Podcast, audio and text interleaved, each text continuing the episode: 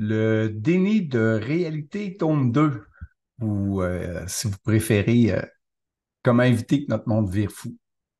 On en parle. Bienvenue à Radio Leadership pour rayonner, inspirer et créer dans votre rôle de leader.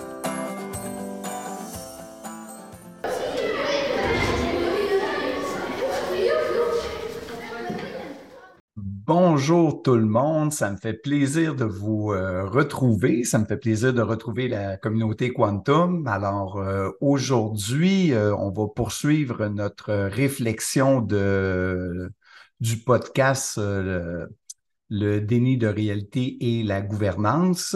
Donc aujourd'hui, on s'était laissé en se disant qu'aujourd'hui, on verrait comment sortir de ce déni de réalité-là et améliorer, dans le fond, notre prestation de service, puis euh, la, mobilisation, puis euh, la, collaboration de, des différentes euh, parties prenantes de nos équipes. Alors, plusieurs membres nous ont écrit. Ça fait toujours plaisir d'avoir vos commentaires. Vous savez, on ne gagne pas notre vie avec un podcast. Donc, les, les pouces en l'air, les partages, c'est notre paye affective. Alors, n'hésitez pas, puis euh, n'hésitez pas à nous laisser des commentaires. Euh, on répond, puis ça nous fait toujours plaisir. Euh, il y en a qui nous les envoient par courriel. C'est très, très apprécié. Peu importe la méthode. Ce qui est important, c'est que on sache comment ça vous est utile, puis comment ça vous sert. Alors, dans le premier podcast de déni de réalité et la gouvernance, vous vous rappelez, hein, on avait beaucoup abordé comment c'était difficile pour les gens, euh, tant les clients que les employés, de voir la différence entre les visions euh, du plan stratégique, hein, de la haute direction et le plancher. Hein. Et je vous avais pris des exemples. Là. Ah, en passant, euh, j'avais pris un exemple d'un bureau on m'a dit que mon commentaire concernant les bureaux de, Passeport Canada est un peu trop généraux, là. Donc, je vais préciser, c'est le bureau de Laval et le bureau de Ville-Saint-Laurent.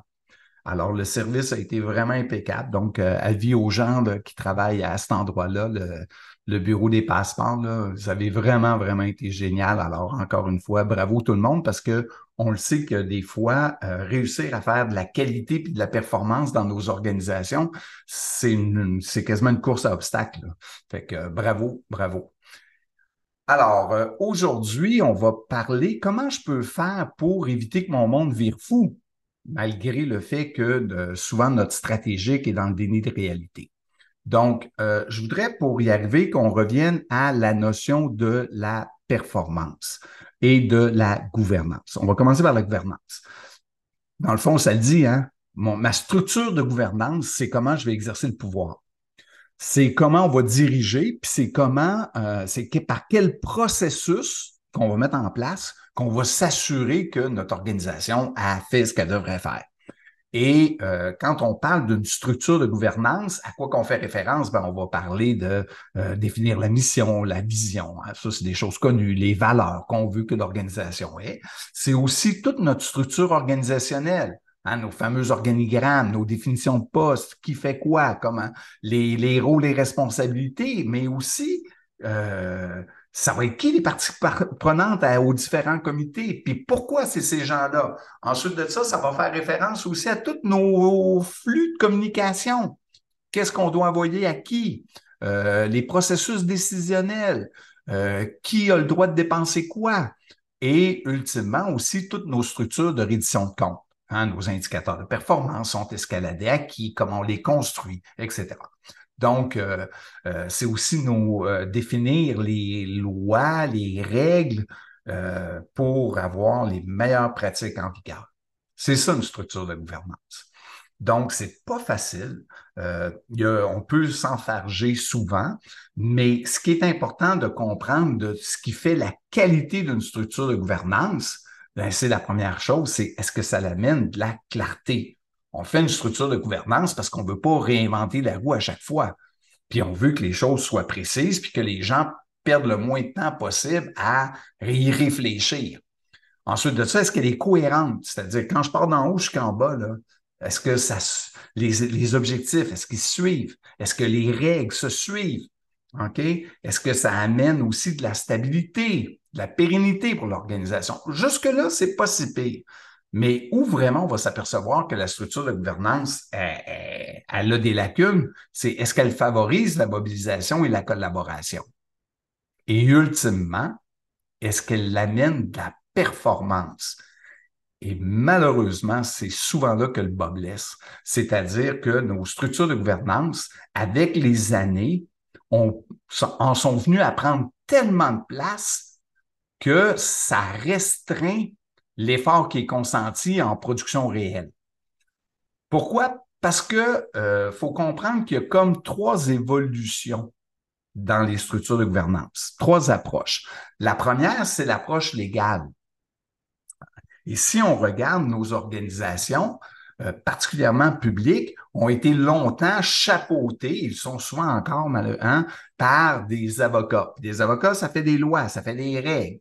Et c'est très sécurisant. Hein, fait qu'on a beaucoup, beaucoup opéré par des lois puis par des règles. Hein. Puis souvent, on a eu des commissions d'enquête qui soulevaient plein de problèmes de gestion, mais on a répondu par des lois, par des règles ça fait un certain travail. Je ne suis pas en train de dire que ça n'en prend pas, mais ça règle vraiment pas tout.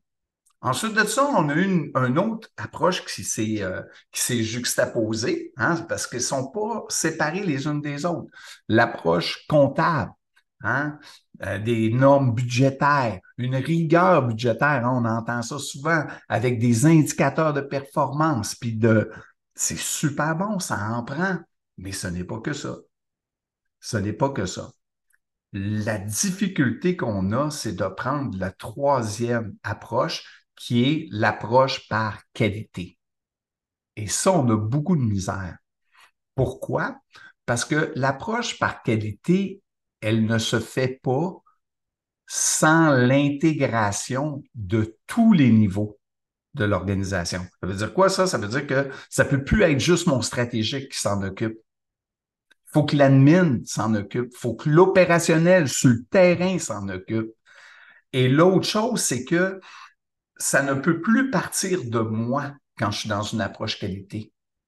Ça part du besoin des clients pour qui on rend le service. Ça veut dire que je suis plus centré sur ma capacité organisationnelle, mais je suis préoccupé par les exigences des clients. Et ça, c'est excessivement difficile à, euh, à faire comme changement. Et euh, malheureusement, c'est le passage obligé pour pas que nos gens virent fous, parce que sans ça, c'est extrêmement difficile de euh, d'intégrer le ce qui se passe sur le terrain là avec ce qui se passe au niveau stratégique. Donc, on doit absolument intégrer, comme je disais, les principaux niveaux de gestion. Euh, ça m'oblige aussi à cibler ma zone d'influence. Pourquoi? Parce que je peux, je serais pas capable, c'est exemple, si je suis un directeur, je serais pas capable d'aller changer comment travaille le bureau du cabinet. Je réussirais pas, c'est pas dans ma zone d'influence. donc, il faut absolument que je me concentre sur mon équipe à moi ça devient ma preuve de concept. Et à chaque fois, par contre, qu'on me demande des choses, ah, ben là, je vais, je vais travailler pour amener de la cohérence, amener de la clarté, amener de la performance. OK? Donc, euh, le, le, le, donc, le troisième point, c'est, euh, je le disais tout à l'heure, c'est vraiment penser de façon, penser en, en, trois, euh, trois plans à chaque fois que je fais des actions de gouvernance, c'est je pense en termes stratégiques, admin et opérationnels. Pour simplifier après ça comment va se faire la reddition de compte, comment va s'escalader euh, les données, etc. OK? Et aussi comment je vais pouvoir alimenter mon équipe avec ces données-là. Quatrièmement, c'est euh, de, de se concentrer sur les exigences des clients, comme je disais tout à l'heure, et qu'ils soient internes ou externes ça va être la même ligne logique. Donc, si je me concentre sur les exigences des clients, je vais pouvoir commencer à euh, épurer ce que je fais comme activité de, gouvernance. Si je revois pas constamment mes procédures, mes processus, puis mes aides à la tâche, ça va devenir infobase. Ça va devenir qu'on gère bien trop d'informations pour rien. Et chaque fois que je vais faire un groupe de travail, chaque fois que je vais euh, faire exemple de l'appréciation de rendement, chaque fois qu'on va avoir des activités de gouvernance, il va falloir que je me pose comme question. Est-ce que c'est clair? Est-ce que c'est cohérent? Est-ce que j'amène de la stabilité? Est-ce que je travaille à la pérennité? Euh, est-ce que je favorise la mobilisation et la collaboration? Et surtout, surtout, est-ce que j'amène puis je contribue à la performance de l'organisation? La performance, c'est quoi? C'est faire la bonne chose. Donc, pour faire la bonne chose, il faut que tu sois centré sur le besoin de ton client. Tu n'as pas le choix. Et aussi, est-ce qu'après ça, on l'a fait avec le moins d'énergie possible? si on est quatre à calculer qu'on a dépensé une pièce, puis que les, chacun on gagne une pièce, j'ai dépensé quatre pièces pour euh, j'ai dépensé quatre pièces pour analyser comment on avait dépensé une pièce.